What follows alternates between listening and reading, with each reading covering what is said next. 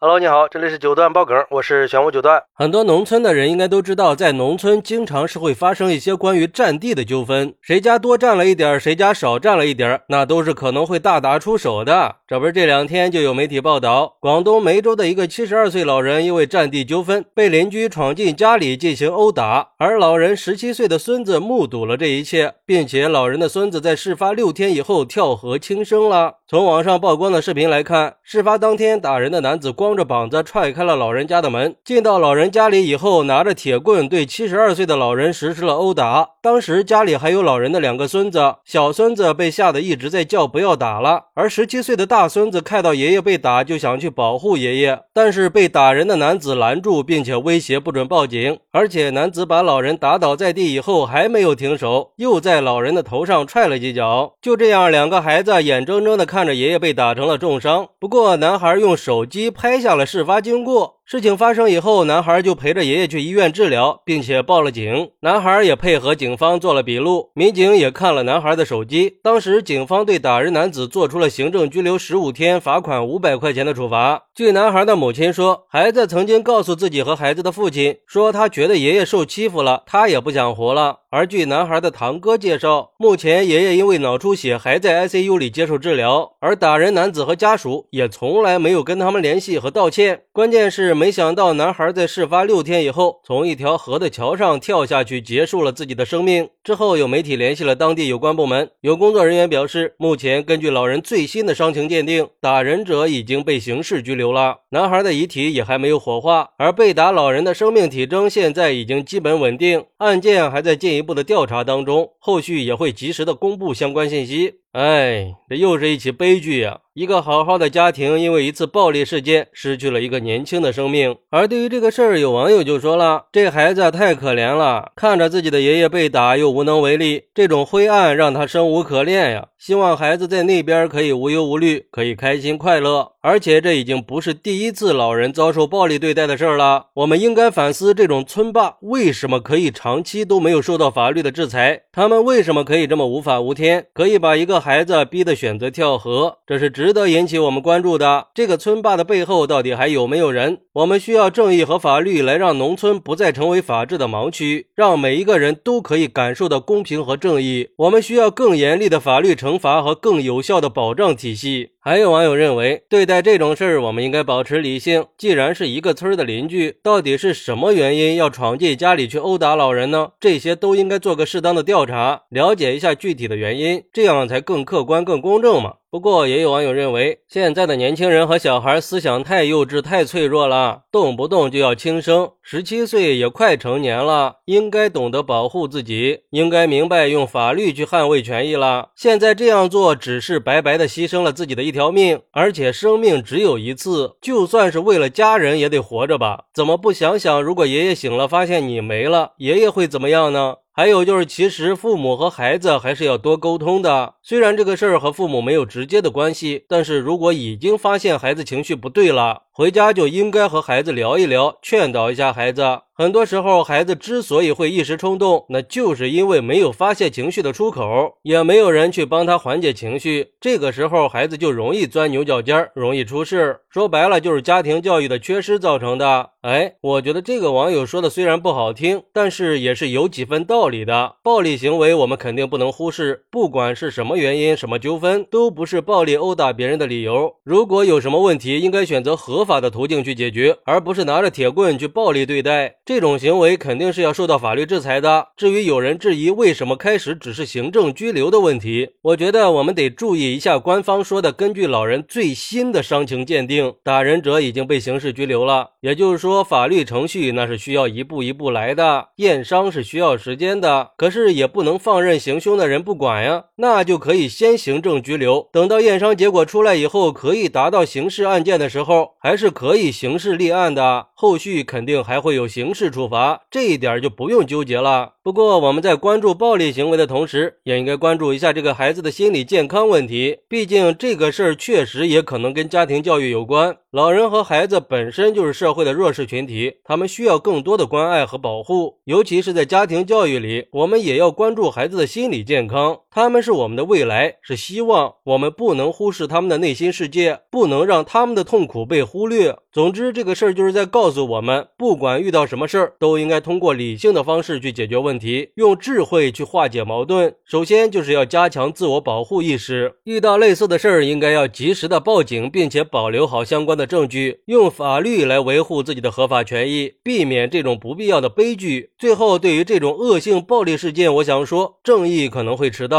但是永远不会缺席。好，那对于这个事儿，你有什么想说的呢？快来评论区分享一下吧！我在评论区等你。喜欢我的朋友可以点个订阅、加个关注、送个月票，也欢迎点赞、收藏和评论。我们下期再见，拜拜。